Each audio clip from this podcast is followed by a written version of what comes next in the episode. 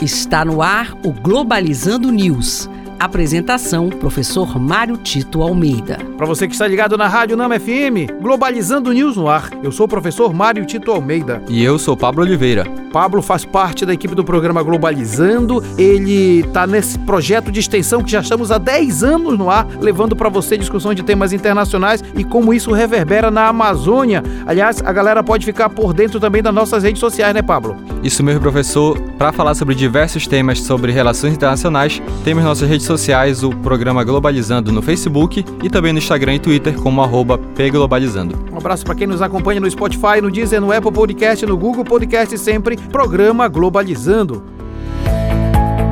Globalizando notícia do dia. Do jornal Lancaster Guardian, da Inglaterra município de Cumbria, na Inglaterra, vem alertando população a não tocar em aves mortas ou selvagens por conta de novos casos de gripe aviária sendo registrados na região. A preocupação com a gripe aviária é muito intensa no mundo, exatamente porque isso pode reverberar também em problemas é, sanitários, humanos, mas também em prejuízos econômicos internos e externos. Falávamos isso no, no, no news de, de, alguns dias atrás, mas é importante é, rebater o fato de que todos os governos precisam ter uma política clara clara é, de controle dessa população animal, em especial também das questões de saúde. Isso gera também a necessidade de preparar bons veterinários para atender a essa demanda.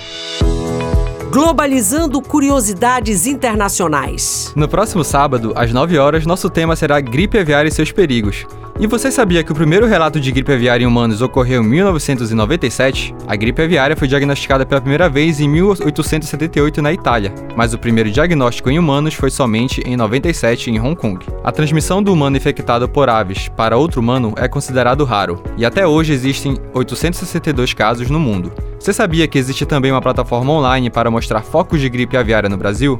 O Ministério da Agricultura lançou uma plataforma para informar onde possui foco de gripe aviária no país.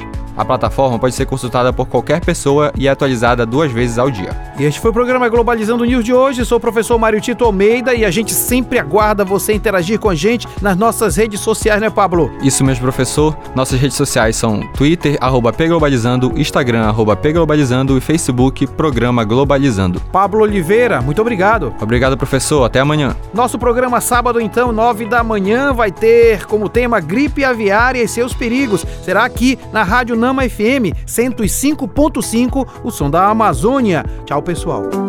Globalizando News, uma produção do curso de Relações Internacionais da UNAMA.